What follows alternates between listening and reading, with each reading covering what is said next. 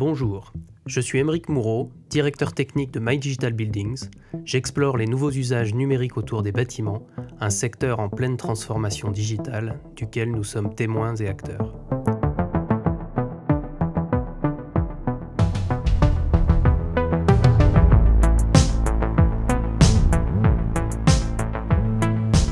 Aujourd'hui, je reçois Thomas Servant, cofondateur de la solution logicielle appelée Meilleure Visite, dont il a été le directeur technique. Meilleure Visite fait le postulat que le contenu à 360 degrés va s'imposer comme média de référence dans l'immobilier. Thomas, c'est un pari assez ambitieux, alors pourquoi tu te lances dans cette aventure? Alors, euh, du coup, donc moi, Meilleure Visite, j'ai cofondé ça avec, euh, un collègue d'école il y a maintenant 6 ans. Euh, pourquoi au départ? En fait, si tu veux comprendre pourquoi on crée Meilleure Visite, donc nous, déjà, Meilleure Visite, on fait de la visite virtuelle, donc on édite une solution logicielle qui permet de faire de la visite virtuelle. Et pourquoi on le fait? Pour comprendre, il faut se resituer 6 ans en arrière. On est à un moment où les annonces immobilières sont en effet en ligne sur les portails, mais quand on prend les annonces immobilières, on est sur des annonces qui ne contiennent que de la photo et du simple texte.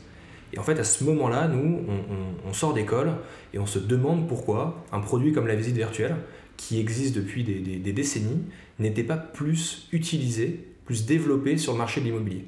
Et en fait, on est parti un peu de ce constat-là, d'être un peu déçu du contenu des annonces immobilières, pour se dire, OK, comment on fait pour prendre ce produit qui existe, visite virtuelle, et faire en sorte qu'il soit vraiment utilisé, démocratisé sur ce marché. C'est ça un peu le, départ de, l'idée. Et alors, il y, a, six ans en arrière, c'était un défi technique? C'était quoi? C'était simple? Alors, en fait, visite virtuelle, je pense que si tu prends que de la visite virtuelle, tu peux pas vraiment l'amener sur le champ du défi technique. Parce que encore une fois, on sait le faire depuis très très longtemps. Le défi était de réussir à faire en sorte que des gens qui n'y connaissent rien réussissent à sortir automatiquement une qualité de visite virtuelle qui soit euh, comparable à celui d'un professionnel. En fait, pour, pour vraiment se situer, à l'époque, on fait de la visite virtuelle comment? On le fait par un photographe pro qui lui a une compétence image, qui fait du traitement manuel, et derrière, lui, il te fait ça par devis. Donc tu ne sais pas très bien combien ça va te coûter, et par contre, c'est fait par quelqu'un qui est photographe pro, donc ça va être cher. Nous, le défi, il était de faire passer cet état-là à un état où toi, en tant qu'agent immobilier, administrateur de biens, tu n'y connaisses rien en techno, ni photo, ni euh, autre techno, et tu es capable de faire la même chose que ton photographe pro, tout seul et en très peu de temps. Donc en fait, il, est là le, petit défi technique qu'il fallait, euh, fallait résoudre, qui est un défi en fait d'usage. Donc la, visite virtuelle, c'est bien un enchaînement euh, de, d'images panoramiques et ces images panoramiques, elles étaient captées avec quoi il y a 6 ans? On n'avait pas d'appareil photo 360 bah, En fait, c'est ça. C'est que, euh, tu as bien compris, donc la visite virtuelle, faut, faut, bien le rappeler, c'est pas de la vidéo, c'est de la photo à la base. Et donc au départ, c'est une photo 360. Il y a quelques années en arrière, pour faire une photo 360, c'était un assemblage de photos classiques. Donc on avait des photographes qui avaient un trépied, qui tournaient le trépied et qui prenaient plusieurs photos à chaque, à chaque euh, quart de tour. Et après, on l'assemblait. Maintenant, il y a des caméras qui le font directement pour vous, qui sont des caméras directement 360. Donc vous avez deux lentilles, vous faites un clic et directement vous avez la captation de l'intégralité de la pièce. Donc déjà ça, on a été aidé par le côté, euh, par le côté euh, hardware sur ce truc-là et ça a vachement simplifié. Et nous à l'époque, tu me demandais pourquoi on a créé ça. À l'époque, on commençait, il y a 6 ans en arrière, à voir les premières caméras de ce type-là qui sortaient et qui commençaient à avoir un prix d'appel qui commençait à être intéressant. C'était pas des milliers d'euros, etc. Ça commençait à devenir des centaines d'euros et à sortir des qualités d'image qui étaient pertinentes. Donc ça devenait, ça se démocratisait en fait. C'est ça. Donc l'enjeu de, de, l'application associée à l'appareil photo ou à, ou à, la captation, enfin quel que soit l'appareil, c'était de, de, positionner les panoramas les uns avec les autres. C'était quoi? C'était de faire un plan? C'était juste, juste de se balader dans des images et de le publier? Ouais, le, le, le besoin premier, c'est de faire de la visite virtuelle extrêmement simple et de faire en sorte que la personne n'ait aucune post-production. Et c'est ça le, premier enjeu qu'on s'est donné. On, a on s'est tout de suite rendu compte que si jamais la personne, elle doit ne serait-ce que connecter quelque chose en rentrant euh, au bureau après avoir fait la captation photo, et bien en fait derrière, elle allait prendre peur, ne pas le faire, et derrière on allait complètement perdre la simplicité qu'on souhaitait. Donc en fait le premier enjeu c'est de faire en sorte de dire à la personne, au sein d'une même application, tu vas déclencher ta prise de photo, automatiquement quand tu auras fini, avant même que tu rentres au bureau, tu auras ta visite virtuelle qui t'attend, et deuxième étape, elle est directement intégrée à ton logiciel, publiée sur tes annonces sans que toi, tu rien eu à faire. Ok, ah oui, c'est une belle promesse. Bah, c'est une belle promesse qu'on a mis quelques années, mine de rien, à, répondre, étape par étape, mais, euh, mais qui au final s'impose aujourd'hui comme un peu une évidence. Quoi. Pour un agent immobilier, visite virtuelle, on n'est plus dans de la grosse techno. Quoi. On est sur de l'outil du quotidien qui est, qui, est, simple à utiliser et qu'il faut utiliser. Quoi. Alors, qui, étaient les gros acteurs il y a six ans? Est-ce qu'il y avait déjà des gros acteurs? Et qui sont les, les, acteurs de la visite virtuelle aujourd'hui? Alors, il y a six ans en arrière, euh, il y avait des acteurs. En fait, dans, concrètement, il y a des acteurs qui sont internationaux, il y a des acteurs qui sont locaux. Nous, quand on se lance six ans en arrière, on regarde surtout les acteurs locaux. Euh, et il y a, euh, alors ça va du photographe classique qui propose sa prestation, mais lui il n'a pas une logique d'aller développer sa solution pour beaucoup de personnes. Et il y avait déjà des acteurs aujourd'hui qui existent depuis longtemps qui proposaient, alors tous les agents immobiliers doivent avoir des expériences comme ça, différents types de matériel hein, qui soi-disant étaient simples, Très peu passaient par une application mobile. Beaucoup proposaient une prise de photo qui était classique. Et ensuite, derrière, on récupérait les photos et on les mettait dans un logiciel du coup qui était développé. Et ce logiciel se chargeait pour vous de faire tourner une petite moulinette et de vous les assembler, etc. Mais on était quand même sur quelque chose vraiment étape par étape. Il y avait aussi beaucoup de choses qui existaient qui n'étaient pas vraiment de la visite virtuelle, mais qui étaient appelées comme telles, qui étaient plus de la photo animée. C'est-à-dire que là, l'agent immobilier faisait des photos classiques et par un petit logiciel, ces photos étaient animées en petits films vidéo. Et du coup, pendant très longtemps, il y a eu beaucoup de ça sur les annonces immobilières, et ça s'appelait sur les annonces immobilières visite virtuelle. D'accord, mais elle n'était pas du tout interactive, c'est-à-dire que c'était une vidéo, on la déclenchait, on parcourait euh, l'ensemble du parcours qui avait été choisi par celui qui avait réalisé la vidéo, et, point barre. Donc il n'y avait pas la possibilité d'aller euh, dans une pièce, de tourner un peu autour, euh, regarder un élément particulier ou autre. Exactement. Donc Six, ans en arrière, il y avait des gros acteurs, même en France, il y avait Color qui proposait euh, Gigapano. Euh, c'était une super application qui a fait référence pendant longtemps. Ils ont d'ailleurs été rachetés par GoPro, bon, qui depuis a, fermé euh, l'entité qui était d'ailleurs en Rhône-Alpes. Euh, bon, et, donc, ces petites applications-là, basées sur des, appareils photo, on va dire standards, avec un assemblage complètement intégré, permettaient euh, d'embellir, d'enrichir une annonce immobilière, donc un bien immobilier à vendre. Et c'est de ça que vous êtes parti. Est-ce que vous avez, sur cette base-là, dans le cadre de Meilleure Visite, adressé d'autres usages qui étaient celles de enfin, l'usage initial de la promotion immobilière que vous aviez en tête au départ? En fait, alors tu as raison de parler de Color parce que c'est historiquement, nous, on, est devenus des pros, donc les, suites c'était panneau tour, auto-panneau, etc. C'était des, faut l'imaginer comme des sortes de, Photoshop qui permettaient sur la base de photos classiques de euh, faire une visite virtuelle. Et donc, donc nous on est parti de ça, au départ même on utilisait ces solutions-là pour adresser l'usage en effet de faire de la visite virtuelle. Au départ, usage très très simple, uniquement on enrichit l'annonce et on fait de la visite virtuelle. Après derrière, on s'est rendu compte d'une chose, c'est que une fois qu'on sait faire une visite virtuelle, c'est des panoramas 360. Ces panoramas 360 qui permettent de visiter à distance un bien, mais si jamais ils sont intégrés à d'autres choses, on peut imaginer qu'ils enrichissent d'autres produits. Par exemple, je vais te prendre un exemple concret. chez Meilleure Visite, très très rapidement, on a lancé un produit qui était l'état des lieux 360. Donc là, on se disait, c'est super cool d'avoir la captation 360, d'en faire une visite virtuelle. Mais ce qui se passe aussi beaucoup, c'est que de manière obligatoire, tu as besoin de faire un état des lieux. Cet état des lieux, aujourd'hui, c'est une série de choses qu'on vient euh, écrire. écrire. Exactement, c'est le côté euh, papier stylo, puis après tablette, mais c'est des choses qu'on constate. Et en fait, on se rend compte qu'on a le, panorama 360 qui vient en fait apporter la preuve par l'image de l'état des lieux.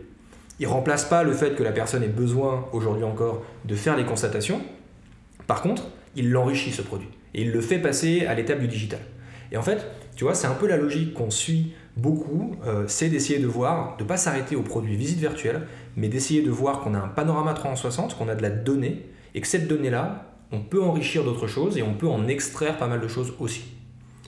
Par contre, vous aviez, enfin, dans, dans la logique de meilleure visite, vous conseillez à vos utilisateurs de prendre combien de photos par pièce? C'était une photo au centre? Ou est-ce que justement dans cette logique euh, d'état des lieux, euh, vous en faisiez une dans un angle, une dans l'autre pour avoir bah, peut-être des détails un peu plus, un peu plus zoomés parfois ou par ouais, Alors là-dessus, ce qu'il faut, on, on s'est posé pas mal cette question-là. Ce qu'il faut bien comprendre, c'est que le public qui fait ça est un public qui n'est pas technophile et à qui on doit être capable de proposer une recette extrêmement simple pour que, que ce soit Jacques à Marseille ou euh, Michel à Paris, à la fin on ait la même, le même rendu, la même qualité. Et en fait, du coup, pour faire ça, tu es obligé de simplifier le cahier des charges au maximum. Et donc, le cahier des charges, typiquement, si tu me parles de l'état des lieux, c'était de prendre une photo par pièce, d'accord Donc, dans toutes les pièces, donc ça incluait les toilettes, etc., les choses qu'on ne fait pas d'habitude en visite virtuelle simple, mais d'en prendre qu'une seule. Parce que l'idée n'était pas de se dire on va en faire trois par pièce et ça va, entre guillemets, nous permettre de zoomer plus. Non, la 360 est juste là pour venir imager mais pas pour venir prouver quelque chose. Donc à partir de là où c'est... Alors c'est utile, mais ça ne vient pas en substitution de, ça enrichit. Donc à partir de là, il ne faut, il faut pas se poser la question d'en faire 4, etc. Tu augmenteras pas beaucoup ta valeur ajoutée, ta qualité de zoom ou que sais-je. Donc à chaque fois, le cahier des charges, c'était un seul panorama par pièce, et derrière, c'est intégré à ton, à ton état des lieux. Et en quoi le fait que les appareils photo, euh, maintenant des appareils photo 360 ou des mini caméras 360, et augmenté par exemple en définition, est-ce que ça vous a servi ou ça vous a desservi? Parce que du coup, les photos sont certes mieux définies, mais elles sont aussi beaucoup plus lourdes. Et qui dit plus lourd, bah, dit dans des annonces immobilières, euh, c'est moins fluide dans l'interface, euh, dans l'interface web. Quel a été le, où est-ce que vous avez positionné le curseur en fait? Ben, C'est là où c'est intéressant, c'est que nous on est toujours intéressé, une caméra qui devient de plus en plus puissante, qui sort de la qualité d'image de mieux en mieux, c'est toujours quelque chose qui nous intéresse. Pourquoi? Parce qu'en fait, dans une, des parties de notre métier, c'est d'être de stocker de l'information, donc de la donnée, et de la rendre accessible, fluide. Donc en fait, l'une des l'une de nos casquettes de notre métier, c'est de faire en sorte que tu nous donnes un panorama qui va faire 10 euh, MO, et ben nous, on va réussir à te l'optimiser, faire en sorte derrière sur nos serveurs qu'à l'ouverture pour le client final, eh ben cette ouverture soit optimisée et qu'il envoie la qualité de cette caméra qui est plus puissante, par contre qu'il n'en ait pas les contraintes d'ouverture, etc. Et aujourd'hui, ça c'est vraiment un point important, c'est que on n'est pas sur une course à la technologie. On n'est pas, il faut pas être le meilleur qui sort la technologie futuriste. On est surtout sur comprendre le marché qu'on adresse et les gens qu'on adresse, donc les gens qui visitent des appartements, c'est monsieur et madame tout le monde, qui sont potentiellement dans des zones où on capte pas bien Internet, qui n'ont pas le dernier cri de l'ordinateur. Et c'est ces gens-là qu'il faut adresser. Et donc on est plus à se dire, est-ce que c'est suffisamment simple et rapide pour ces gens-là que de se dire est-ce qu'on est à la pointe de la pointe de la pointe et on leur donne tous les pixels qu'ils peuvent avoir? Tu vois l'état d'esprit. Je comprends. Mais là, on est d'accord que les techniques utilisées dans ce cas-là, c'est ce qu'on appelle du streaming de l'image et on va la faire de manière progressive. Donc à la fois, on va la découper en petits morceaux et puis, euh, on va charger, euh, au fur et à mesure que le réseau va permettre euh, d'accéder à de l'information, on va venir enrichir l'image qu'on est en train d'afficher. Peut-être qu'au début, elle apparaît un petit peu floue, carré par carré, et puis après, sur la deuxième passe, on vient préciser, et ainsi de suite. L'idée étant de charger, l'idée étant que quelque chose s'affiche tout de suite dès que l'utilisateur euh, visiteur du bien euh, rentre dans cette pièce-là, eh il voit quelque chose. Et puis s'il patiente un peu, effectivement, on affine l'image. Ça, c'était, ça a été un défi technique pour vous? Non, pas, c'est, pas un défi technique, mais c'est, c'est, hyper important. En fait, concrètement, une visite virtuelle, c'est on colle une image d'un panorama 360 sur une boule virtuelle. C'est un peu ça. Et ensuite, derrière, soit on s'arrête là et à ce moment-là, on charge en effet l'intégralité de l'image au moment où on ouvre le panorama, soit, comme tu l'as dit, on, découpe par résolution et on fait en sorte que le, chargement soit progressif. C'est pas un défi technique parce qu'il y a des choses qui le font euh, quasiment automatiquement pour vous. Par contre, c'est des choses à imaginer et à penser. Et ça, c'est un peu bête, mais quand on fait nos tests, bah, nous on est lyonnais par exemple, bah, on les fait toujours euh, en centre-ville en ayant une bonne connexion et on ne se rend pas compte que notre client il va, faire une, il va ouvrir la visite virtuelle dans une maison de campagne où on capte rien du tout. Et là, on est en train encore une fois d'augmenter, on parle de 5G, etc. Mais la réalité des gens euh, au quotidien, c'est que même chez eux en Wi-Fi, très souvent, la connexion est pas terrible. Pas terrible. La connexion Internet permet pas d'avoir des débits de données suffisants pour accéder à des panoramiques euh, hyper euh, résolus du premier coup. C'est ça. Et en fait, tu vois, et en fait, ça marche dans les deux sens. Là, on parle du visiteur qui va ouvrir la visite virtuelle. Mais si tu prends notre utilisateur, notre client direct, qui est celui qui la réalise, et eh ben lui, il peut la réaliser en pleine campagne. Donc là, il, fait il prend des photos, et ces photos, il faut qu'il nous les envoie. Tant que ces photos ne sont pas stockées sur nos serveurs et traitées, il n'a pas de visite virtuelle. Et en fait, tu vois, quand tu penses aux logiques de euh, réseau, etc., eh ben, c'est des logiques à penser aussi. Il faut que la personne elle soit capable de prendre une photo sans avoir aucune connexion Internet, que cette photo elle soit capable de s'envoyer sans qu'il ait une connexion Internet qui soit dingue. Voilà. Donc oui, la taille du panorama initial va te faire aussi ton expérience pour cet utilisateur-là de temps de traitement, de temps de chargement. Mais aujourd'hui, c'est des défis, peut-être il, y a trois ans, mais aujourd'hui, ben, c'est. C'est réglé. On va considérer que c'est réglé. Ouais, c'est classique. Donc Thomas, vous avez été racheté par Rico. Donc vous avez intégré le groupe. Euh, c'est quoi maintenant la, suite de Meilleure Visite et qu'est-ce que, qu'est-ce que tu fais? Sur quoi vous, vous travaillez? Enfin, sauf s'il y a des choses confidentielles évidemment, mais c'est quoi l'objectif? Ouais, alors en fait, donc nous on a été donc Meilleure Visite, on le crée il y a 6 ans, on est racheté cet été, on intègre le groupe euh, Rico. Donc, le groupe Rico, c'est notamment, euh, c'était à l'époque euh, l'un de nos plus gros fournisseurs sur les caméras Rico Theta. C'est comme ça qu'on est venu à, travailler depuis longtemps et puis à, cette intégration. En fait, la logique, elle est assez simple. C'est que Nous, on était un acteur local, une start-up. On avait euh, un marché, des clients, etc. Sauf que sur ce secteur-là, de la visite virtuelle, de l'image 360 et de la réalité virtuelle de manière plus globale, on est sur une concurrence qui est internationale. Et derrière, le, la volonté qu'on avait avec Guillaume quand on a créé Meilleure Visite, c'était de proposer la meilleure solution à nos clients. On arrivait après 6 ans à une constatation qui était que si on restait dans cette configuration, on ne serait plus capable de décemment dire qu'on proposait la meilleure solution à nos clients. Donc il fallait concrètement venir avoir plus de moyens et le partenariat et l'intégration avec Rico était un peu comme une évidence. On avait Rico qui était fabricant des caméras, donc du hardware, qui était contrôlé par notre application Meilleure Visite, etc., mais qui ne développait pas encore sa propre solution logicielle pour faire de la visite virtuelle. Et bien entendu, dans ce secteur, c'est une évidence de se dire qu'une fois qu'on a les caméras, bah, il faut proposer la solution logicielle qui va avec, et qu'en plus de ça, on va même plus loin, on est en fait les mieux placés pour la proposer, parce que on connaît par cœur cette caméra, on peut la faire évoluer selon nos besoins logiciels et vice-versa. Donc nous, le, partenariat était une, était une évidence, ça a rentré dans le cadre de notre ambition avec Guillaume de toujours proposer le meilleur, et en face, on sait qu'un groupe comme Rico bah, propose des, des, des, capacités d'investissement, des visions long terme sur le produit qui sont juste euh, dingues. Et aujourd'hui, quand on compare avec des solutions qui sont américaines, euh, chinoises, etc., bah, aujourd'hui, on, on, sait qu'on est euh, face à eux et qu'on est prêt à, au combat. Quoi. Et donc, qu'est-ce qui vise de développer? Donc, c'est vraiment cette suite logicielle accolée à la, à la Rico Theta. toujours pour faire de la promotion immobilière ou ça dépasse largement ce cadre-là? Alors, ça, ça va, je ne vais pas pouvoir dire toute la roadmap euh, qui, est, qui, qui, est, chez nous imaginée, mais pour te faire la vision un peu globale, aujourd'hui, on parle de visite virtuelle, c'est le premier usage euh, de, la, de la 360, de la du panorama 360. Donc dans le monde de l'immobilier, c'est celui aujourd'hui sur lequel on a le plus de clients et qui est le plus connu par tous. Mais si on regarde, on reprend un peu les choses, la 360 peut avoir un usage dans beaucoup de secteurs immobilier, euh, location d'autres choses qu'un appartement, euh, du véhicule, euh, du bateau, etc. On peut parler de marché plus technique, de l'assurance, du marché des diagnostics. J'en parlais avec, un peu avec l'état des lieux, mais on peut se projeter aussi sur un peu plus de construction, des suivis de chantier, etc. On se rend compte en fait que la donnée 360 est une donnée qui est suffisamment puissante pour répondre à des besoins qui sont largement au-delà de le simple agent immobilier qui va faire une visite virtuelle. Et l'ambition de Rico là-dessus, c'est de faire en sorte que cette donnée 360, on vienne la travailler le mieux possible pour en extraire le maximum d'informations et pour ensuite créer des cas d'usage qui vont être au-delà de l'immobilier. Bien sûr, l'immobilier reste le cœur de métier, mais progressivement, on va se diversifier dans d'autres choses. Et là, on est toujours sur de la photo 360 et pas spécialement de la vidéo 360 ou dans, dans, dans les projections, là, on, vise les deux? Alors, le, on vise grosso modo principalement de la photo 360 parce que la vidéo 360 a aujourd'hui encore un problème où c'est très très lourd. C'est très très lourd pour un avantage comparatif à de la photo 360 qui est limité pour les cas d'usage qu'on a, en tête sur les professionnels.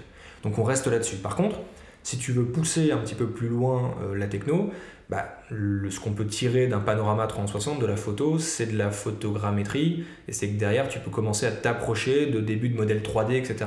Ça, c'est clairement quelque chose qui est, euh, qui est dans l'esprit. Par contre, la vidéo 360, pour les usages métiers, pas encore euh, tant que ça. C'est un peu ce que fait, là, j'imagine que vous suivez ça de près, il y a une application qui est sortie, Cupix, mmh. qui propose à partir de, de, plusieurs photos 360 de reconstruire un, un pseudo-environnement 3D, on va dire, euh, vous l'avez étudié cette, euh, cette appli Qu'est-ce que tu en penses Ouais, alors j'en pense que c'est génial. En fait, euh, alors QPix, Matterport, tous ces gens-là, on, les connaît, HoloBuilder, etc. On a, beaucoup de noms en tête qu'on suit. Il faut, bien comprendre une chose, c'est que sur ce marché-là, on n'en est pas encore à un stade où on se dit on doit prendre des clients de quelqu'un, etc. On a une concurrence sur un marché qui est petit, etc. On est au stade où chaque solution est en train d'évangéliser un marché qui est encore à découvrir ces solutions-là. Donc moi, toutes les personnes, toutes les entreprises, tous les concurrents qui font ça, je suis ravi parce qu'ils participent à l'effort de guerre de venir dire aux gens professionnels que c'est quelque chose qu'il faut faire. Euh, tu me parles de QPix, c'est génial ce qu'ils font. Moi, je le regardais euh, il y a plusieurs années euh, quand ils étaient encore qu'aux États-Unis. Là, ils commencent un peu à arriver en Europe, etc. Ils ont, une solution qui est, top et, qui répond à des usages. Eux, ils vont avoir un positionnement qui va être plus construction, plus logique métier, à faire de la, de la 3D beaucoup plus pure. Nous, si tu veux nous comparer avec Rico, on va avoir une logique qui va être, si je dois te comparer, C'est un peu si tu comparais le, le BIM avec la 360, la visite virtuelle. Nous, on veut rester dans quelque chose d'extrêmement simple, de plus en plus smart, donc qui va te permettre de faire de plus en plus de choses. Mais par contre, on veut rester extrêmement simple. Donc on va se limiter dans certains usages. On te proposera pas de sortir de la maquette BIM avec euh, du Mm. panorama 360 de Rico Theta. Par contre, on va adresser un public qui est aujourd'hui public du terrain, qui euh, se demande si euh, son smartphone, euh, il, voilà, il l'utilise au, au niveau minimal. Et donc nous, c'est vraiment la simplicité. Et puis des gens comme le Builder vont faire des choses un peu plus complexes.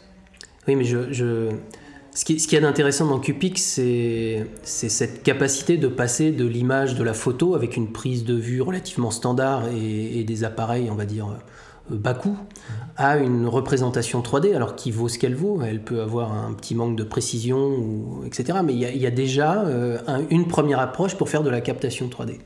Il y a autre chose, il y a une autre interrogation que j'ai, notamment sur la visite virtuelle, c'est qu'aujourd'hui, euh, quand, quand on prend un, un appareil comme une Ricoh Theta, euh, on va venir dans chacune des pièces euh, faire une photo 360, peut-être des photos 360 dans les encadrements de portes si on veut avoir un lien entre les deux, ou en tout cas dans les couloirs.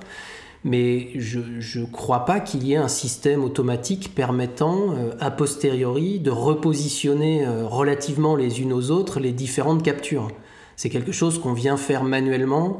Euh, si on voulait les mettre sur un plan, par exemple, il faudrait dire bah tiens, ça c'est la cuisine, c'était plutôt à gauche euh, sur ma représentation, euh, celle-là je la mets à côté, et ainsi de suite.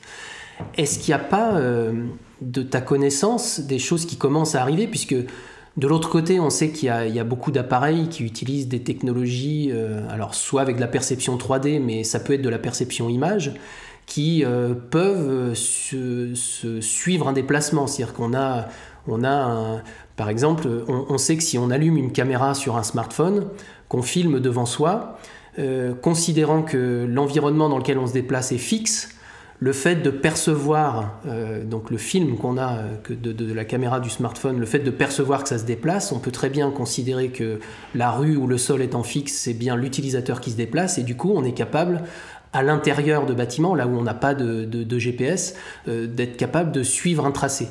Est-ce qu'il n'y a pas des, technologies comme ça qui sont en train de se développer où on est capable d'associer bah, justement euh, cet appareil photo qui pourrait être en perception permanente, c'est-à-dire quand je me déplace d'une pièce à l'autre, je peux visuellement parlant euh, tracer mon parcours et du coup avoir une visite virtuelle qui se monte un peu d'elle-même et, et toute seule quand euh, j'ai pris une photo là, une photo un peu plus loin et ainsi de suite. Et à la fin sur mon parcours euh, j'ai l'ensemble de mes points et du coup bah, j'ai juste à le superposer à un plan et tous les panoramiques sont positionnés au bon endroit. Est-ce que de ta connaissance il y a des choses qui existent dans ce domaine? Alors en fait, pour... c'est marrant que tu dises ça parce que c'est euh, c'est bien sûr que ça arrive et c'est l'une des toucher ce genre d'approche et de technologie est l'une des raisons où on a vu nos limites chez Meilleure Visite et c'est pour ça qu'on a rejoint le groupe Rico. Concrètement, ce que tu nous dis donc de faire un parcours de déplacement qui est automatique en reconnaissant les images etc et en pouvant te permettre de ne pas créer toi manuellement ce qu'on appelle des hotspots de déplacement. Donc aujourd'hui, hein, pour, euh, si on ne connaît pas, aujourd'hui, quand on, une fois qu'on a fait nos panoramas 360, on a une visite virtuelle. Mais si on veut faire un parcours, il faut que sur ordinateur ou sur application mobile, on vienne cliquer sur la porte et le lier au panorama. Mhm. Concrètement, aujourd'hui, bah, chez Rico euh, 360 Tours, c'est des technologies qui vont sortir dans les mois qui viennent chez nous, de permettre de faire en sorte que ça soit automatisé. Pourquoi. Pourquoi c'est un Saint Graal? Parce qu'en fait, tu vois, tout à l'heure, je te disais, nos, nos clients, ils n'ont pas de temps, ils sont pas technophiles. Donc il faut que ça soit simple. Et bien là, on est dans un truc qui est exactement adapté au marché, c'est extrêmement simple, il va pas se poser plus de questions qu'avant, et il va en sortir un produit qui est beaucoup plus enrichi. Donc ça, ça arrive, euh, c'est... Alors tu as plusieurs façons de le faire, tu, tu l'as par reconnaissance d'image, tu l'as aussi en utilisant euh, les sensors de la caméra Ricoh Theta qui vont, eux, te donner de l'information sur ton application et ensuite te permettre de rattacher les choses. Et tu vois, tout à l'heure, je te disais, là on parle de parcours de déplacement, mais toujours tirer encore plus du panorama 360, la prochaine étape, c'est quoi? Bah, C'est de tirer ton plan.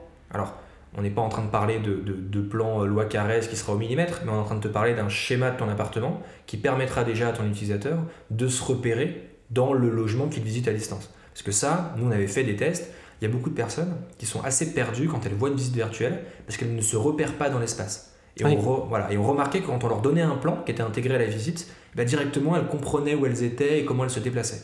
Et donc tu vois, donc, on automatise les parcours de déplacement, on peut auto-générer des plans sur la base de cette prise de photo 360, et on peut imaginer comme ça plein d'autres usages. L'idée étant toujours Je te demande, toi, en tant qu'utilisateur, de faire toujours la même chose, une simple prise de photo une fois au centre de la pièce, mais par contre, par la technologie, on va te tirer de ça, t'extraire de ça encore plus de valeur, encore plus de produits et d'usage. Oui, j'entends bien.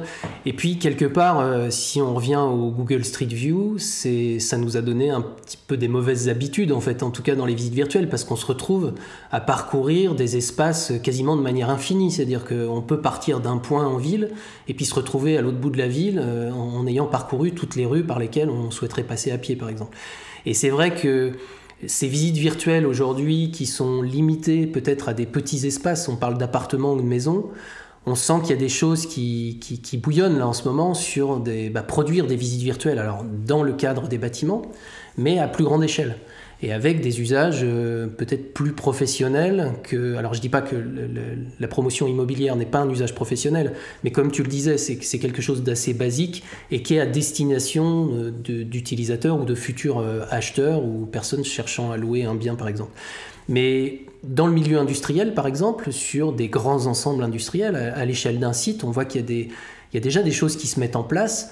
Comment euh, un Google Street View euh, qu'on avait l'habitude de voir dehors, comment on transpose euh, cette même possibilité de pouvoir naviguer dans un bâtiment potentiellement vaste avec la visite virtuelle. C'est des ce genre d'usage, c'est quelque chose qui, qui, te parle? Enfin, tu, tu, penses que ça va se démocratiser? Comment tu vois les choses sur, dans ce domaine-là? Alors ça c'est intéressant. En fait, Google Street View, déjà, première chose, c'est un, c'est un des acteurs qui nous a démocratisé l'usage de la visite virtuelle euh, partout. Nous, pendant très longtemps, on s'est présenté chez Meilleure Visite en disant qu'on cherche à être le Google Street View des appartements.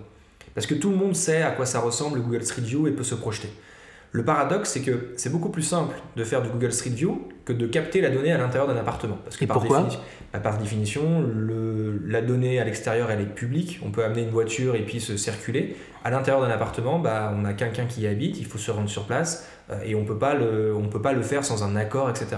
Donc en fait, ça, ça rend la chose plus complexe. Mais bien sûr qu'à terme, on aura une visite virtuelle, une numérisation, quelle qu'elle soit des, logements qui va se démocratiser. Il faudra s'imaginer un, moment où on aura le Google Street View et la possibilité d'aller, si jamais la personne qui est propriétaire, etc., a accepté que ce soit le cas, parce qu'elle met son bien en vente ou à location, et eh ben on verra en direct les appartements et on pourra aller s'y projeter et regarder comment ça se passe. Donc ça veut dire que tu pourrais prolonger ta visite euh, dans les rues, euh, dans les appartements ou les maisons à vendre euh, aux alentours. C'est ce que Exactement, avec une seule énorme problématique, enfin qu'il faut bien garder à l'esprit, c'est toujours et uniquement dans le cadre où la personne, le propriétaire, en a donné l'autorisation. Parce qu'aujourd'hui, il faut, faut, vraiment faire attention avec tout ce qui est RGPD, etc. Mais, mais clairement, aujourd'hui, c'est quelque chose qui, qui est possible. La seule chose, pour que ça soit possible, il faut qu'on ait cette captation, et c'est presque le challenge le plus important. Comment on fait pour avoir cette captation? Il faut que ce produit se démocratise à très grande échelle, que ça devienne une évidence qu'à chaque fois qu'un agent immobilier, qu'une personne qui fait l'état des lieux, un diagnostiqueur, un, peintre, on peut même imaginer ça, un peintre en bâtiment qui vient intervenir ou réparer une chaudière, bah, que lui fasse partie du maillon de la chaîne qui vient numériser. Et une fois qu'on arrive à avoir suffisamment de numérisation qui se font, bah, derrière on a cette donnée et on peut la, donner euh, au public et l'utiliser pour faire de la promotion et, tout ce qu'on veut imaginer. Oui, excellent. Est-ce que vous avez déjà testé, euh, depuis des captations que vous avez faites, alors plus ou moins denses en termes de photos, euh, de, la réalité immersive C'est-à-dire peut-être l'évolution, enfin je ne sais pas si tu vois comme ça, je pense qu'il y aura plusieurs usages. La, visite virtuelle telle qu'elle existe aujourd'hui pour des usages simples, elle, va perdurer, elle va s'enrichir. Est-ce que sur cette captation 360, parce qu'on fait souvent le... Bah, parfois on mélange, on se dit tiens, visite virtuelle et réalité virtuelle. Euh, est-ce que demain, euh, pour les gens qui seront équipés, est-ce que le fait de visiter avec un casque de réalité virtuelle euh, des appartements sur la base de captations qui auront été faites avec une Ricoteta, est-ce que ça a du sens ou pas? Alors, là-dessus, alors la réponse c'est un peu oui et non. C'est-à-dire que le casque de réalité virtuelle, c'est un peu quelque chose dont beaucoup de gens parlent, qui est hyper utile pour faire une sorte d'événementiel quand on est dans des salons, quand on est dans de l'agence immobilière, si on veut créer une expérience avec l'utilisateur. Dans la réalité des faits, aujourd'hui, euh, il y a très peu de gens qui sont équipés de, casques et qui pourraient avoir cet usage-là. Et en plus de ça, quand on fait les tests, parce que nous on l'a déjà fait sur des salons, etc., il y a beaucoup de gens qui n'apprécient pas forcément l'expérience. Donc ça, ça, ça, te propulse, mais ça peut aussi... Te rendre malade. Voilà, te rendre un peu malade. Donc en fait, pour moi, ça, et, on a par contre une demande là-dessus. Hein. Nous, il y a beaucoup de clients qui nous demandent Ouais, moi j'aimerais avoir ça pour faire euh, du casque de réalité virtuelle, etc. On leur dit que on comprend, mais par contre que quand on leur parle, on leur dit que dans les faits, vous êtes vraiment sûr que vos clients vont l'utiliser, projetez-vous, comment vous allez faire pour, etc. Donc ils nous disent le seul scénario qui est en effet intelligible, c'est sur des salons ou pour dynamiser un petit peu l'expérience en agence. Mais ça, on est vraiment pour moi sur quelque chose qui n'est pas, en tout cas immédiatement, quelque chose de très important à avoir. Par contre, ce qui est important à voir, et nous c'est un peu notre approche, c'est comment on fait pour que ce panorama 360, cette donnée 360, on arrive à extraire encore plus d'informations. Donc on parlait de la photogrammétrie et sur la base de ça, on fait un petit modèle 3D. Mais il y a beaucoup d'autres choses à faire. Il y a, on peut imaginer par exemple faire de la reconnaissance d'objets et être capable, euh, sur la base d'une simple visite virtuelle, d'un simple, simple panorama 360, de euh, savoir que vous avez X fenêtres, tant de, euh, tant de mètres carrés de mur, du parquet au sol ou que sais-je, et que cette donnée-là, ben ensuite vous pouvez l'utiliser. Vous pouvez l'utiliser par exemple pour faire de la génération automatique de vos annonces. Donc le texte d'annonce sera automatiquement généré sur la simple base de vos photos. Vous pouvez imaginer l'utiliser dans un cadre de maintenance du parc, c'est-à-dire que quand vous avez un parc immobilier sous gestion locative, bah des fois vous devez intervenir. Et quand vous devez intervenir parce qu'il y a eu par exemple une fuite d'eau et que vous devez derrière repeindre un pan d'appartement, bah ça serait super intéressant que parce qu'on a pris un panorama 360 un an avant, bah qu'on puisse dire au peintre, il y a tant de mètres carrés de mur qui est impacté par euh, l'inondation et que la couleur en question, bah, c'est celle-ci. Et donc comme ça, le peintre, au lieu de venir une première fois pour constater, une deuxième fois pour faire, il va venir une deuxième fois pour faire.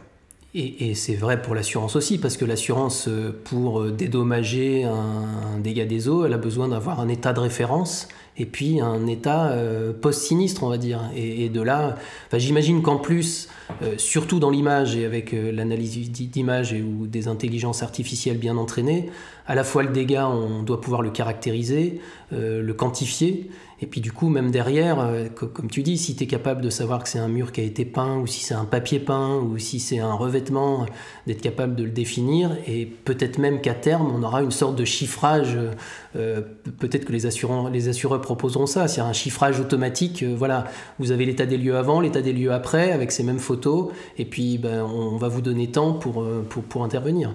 C'est tout à fait, tout ah, à fait envisageable.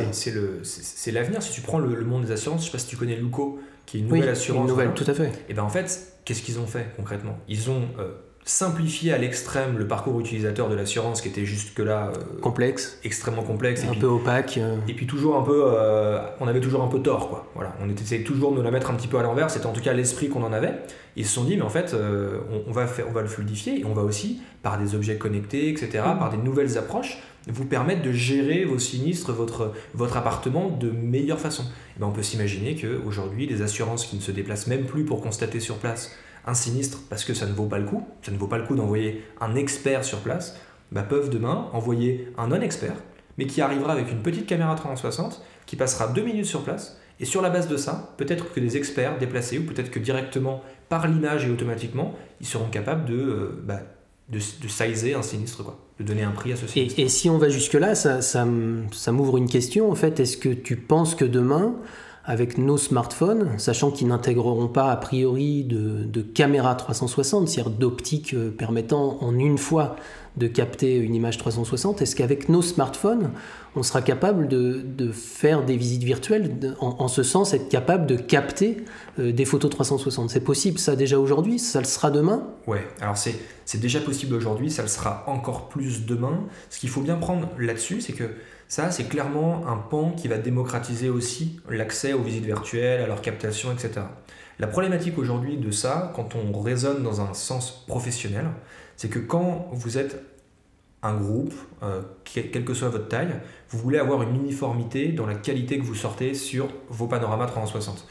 Le problématique de le faire avec son smartphone, c'est que ça dépend du smartphone, de la qualité du smartphone, et ça dépend aussi, parce que vous avez toujours plusieurs prises de photos à faire. Il y a un bah, petit protocole à suivre. Exactement. ce soit... Et donc vous avez un tout petit peu de, de, formation et vous allez avoir quelques disparités. Ça peut faire la différence entre quelque chose qui rentre très bien, et vous avez aujourd'hui des exemples qui sont faits avec des téléphones où vous vous dites mais c'est incroyable on voit quasiment pas le stitching, etc.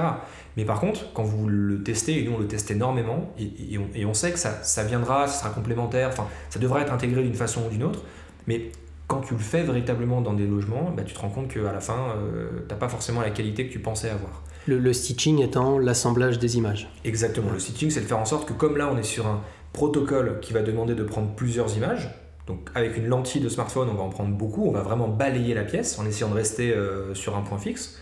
Et bien à la fin, c'est le logiciel qui va assembler ces euh, dizaines et dizaines d'images que vous avez fait pour en faire un 360. Si vous avez un peu bougé, si la pièce a un peu bougé pendant que vous, vous étiez en train de prendre euh, les quelques minutes qu'il vous fallait, et bien du coup, vous allez avoir un décalage, ce qu'on appelle une erreur de stitching. Oui, et puis il y, a une problématique qui est toujours évidente quand on fait des 360 en mettant photo après photo, c'est qu'il y a toujours un moment donné où on se retrouve face à une, source lumineuse, donc euh, on est obligé de, réduire un peu le diaphragme pour avoir moins de lumière qui rentre dans l'appareil photo, et au contraire, quand on est dos à la source lumineuse, ben, on se retrouve face à quelque chose de plus sombre, donc euh, pour que le 360 soit homogène, il faut harmoniser un peu cette, cette quantité de lumière. Ce qu'une caméra 360 en fait, euh, fait de facto en fait, à la prise de vue, et qui est, pour le coup moins complexe. Exactement, exactement. Il y a le, ça sera avantage-inconvénient. Il y a, il y a un, inconvénient qui est qu'il vous faut du matériel, une caméra 360 pour commencer. Et l'avantage de l'autre, c'est que justement, vous n'avez pas besoin de matériel à ceci près que d'habitude, si vous voulez vraiment le faire avec un smartphone, il vous faudra quand même un minima, peut-être une lentille fisheye et quand même un monopode, histoire de pas trop bouger sur votre téléphone. Voilà.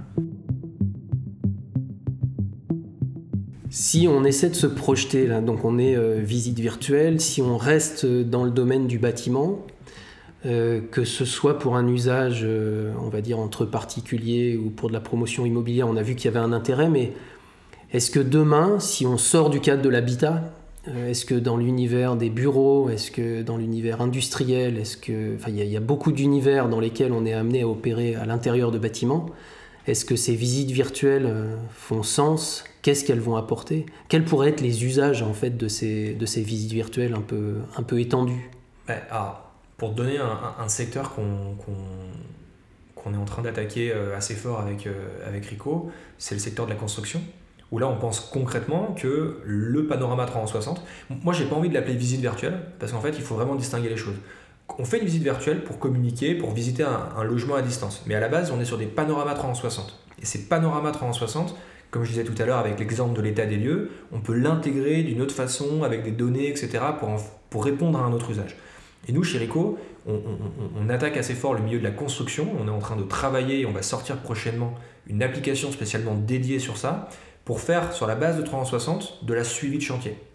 Pourquoi? Parce qu'on se rend compte qu'aujourd'hui, encore une fois sur du chantier, vous avez besoin de savoir, de, de, voir étape par étape quel est son avancement. Vous avez besoin de partager ça avec des personnes qui ne se rendent pas sur place.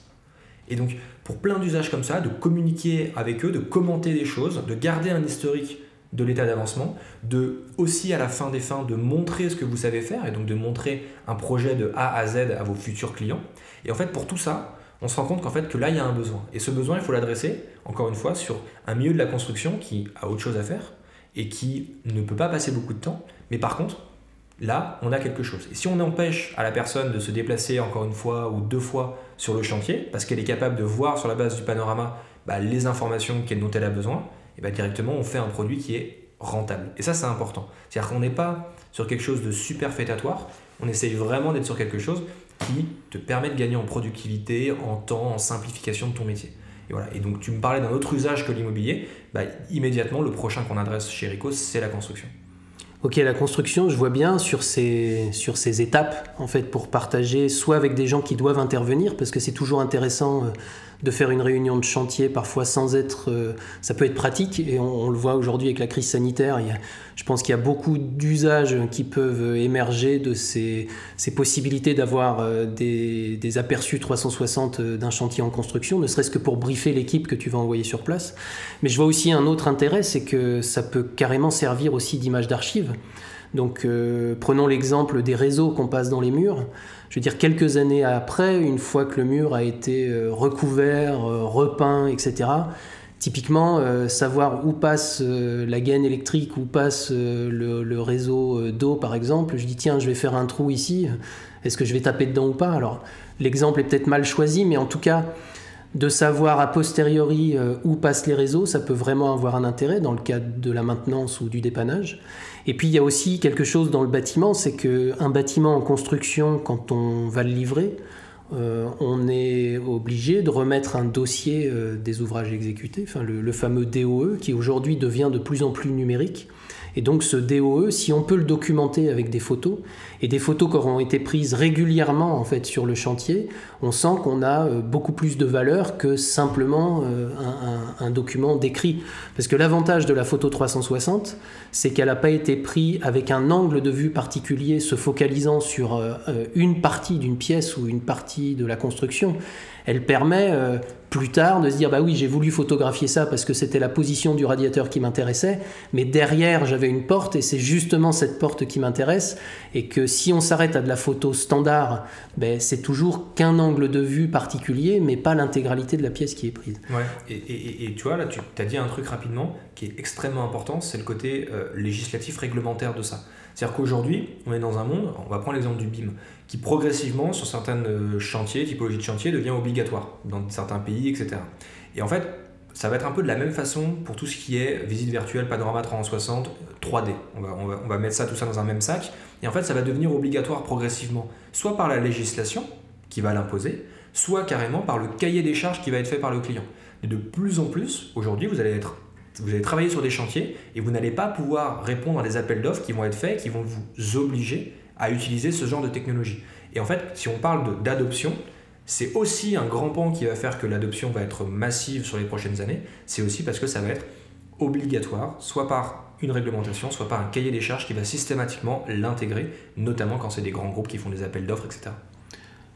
Donc, euh, ce que tu dis, c'est que demain, il faudra s'équiper un petit peu. Combien ça coûte une caméra 360 de, de, de base? Enfin, je sais pas. Euh, de base, vous avez le, pour 300 euros, vous avez euh, la caméra, le trépied, etc. Vous avez tout ce qu'il faut pour faire de la 360. De, de bonne qualité, on va bonne dire. Qualité, Et derrière, euh, il y a des applications qu'il faudra ajouter justement pour, pour permettre ces usages un peu collaboratifs ou d'archivage ou de traitement, d'annotation des photos, etc. Ouais, le, le toutes les solutions qui existent fonctionnent toujours de la même façon. Vous avez cet investissement matériel et ensuite vous avez un système d'abonnement. Euh, alors nous, chez Rico, il est en illimité, vous êtes à 45 euros par mois, vous pouvez faire ce que vous voulez. Euh, chez les autres, ils auront plus ou moins ce même genre de modèle. Donc vous voyez qu'on parle de prix à l'abonnement qui reste euh, des sommes accessibles. très accessibles. Donc ça veut dire que ça va largement se démocratiser dans les années à venir. Bah, c'est ce qu'on espère, c'est ce qu'on voit se faire. Mais tu vois, il y a un autre truc là, on est en confinement, plus ou moins, on couvre-feu hein, actuellement, mais on voit qu'on a des, phases de confinement, bah ça c'est encore quelque chose qui, a été euh, énorme pour l'activité et qui tend aussi à, faire en sorte que les gens se rendent compte qu'on est sur quelque chose qui, devient euh, important. Pendant longtemps, on a été sur quelque chose qui était un surplus, quelque chose à faire en plus, mais qui n'était pas nécessaire. Donc si jamais on était technophile, on le faisait. Euh, si ça nous intéressait, on le faisait. Si nos clients nous demandaient directement, on le faisait. Mais sinon, on ne le faisait pas. Et là, avec le confinement et avec tout ce qui se passe en ce moment, on se rend compte que parfois c'est peut-être la seule solution pour continuer à garder un semblant d'activité voilà, pendant des phases difficiles. Et on commence tous unanimement à penser que ça ne va pas finir. Et on espère au bout d'un moment que ça va s'arrêter, mais même quand ça se sera arrêté, on sera rentré dans les mœurs de plus en plus. Et les personnes auront, se seront rendues compte en utilisant que bah, en fait c'est simple, qu'elles aiment bien et que ça leur est utile, et elles vont continuer. Puis, puis on peut dire, euh, peut-être que ça servira de conclusion, c'est que la visite virtuelle, si elle permet d'éviter des déplacements, euh, elle permettra aussi d'agir pour la planète. C'est-à-dire qu'on limitera le, transport et on accédera peut-être à distance à différents lieux où par le passé on aurait eu à se déplacer, où on rendait obligatoire le fait de se déplacer. Maintenant, euh, le fait d'accéder à toutes ces informations à distance, ça pourra, euh, ça pourra simplement éviter ces, déplacements peut-être inutiles. Ah, exactement. Alors si on prend le côté écologique, euh, il faudrait encore faire le, un bilan complet. Voilà, un bilan complet de l'impact dans le réseau, euh, ce que coûte tout ce stockage et cette transmission sur le réseau internet. Et je pense que la réalité serait que si jamais tu vas euh, te déplacer sur place en voiture et que le bien est à un quart d'heure, en effet, peut-être qu'on est beaucoup plus, on est écologique. Si par contre tu voulais te déplacer en vélo à 10 minutes de chez toi, peut-être que là encore, on pourra pas jouer cette carte. Bon, en tout cas, merci Thomas pour toutes ces, toutes ces informations et cette réflexion autour de la, visite virtuelle. Et puis, euh, bah, je te souhaite de développer tous ces produits et nous servir de belles visites virtuelles à l'avenir. Eh ben, merci à toi, c'était un plaisir. Je vous remercie d'avoir écouté cet épisode de Interactive Buildings Shaping the Future. Si vous souhaitez soumettre un thème ou participer à un épisode, n'hésitez pas à nous contacter. Et pour approfondir le sujet, je vous invite à consulter les ressources associées à ce podcast directement sur notre site web. On se retrouve au prochain épisode.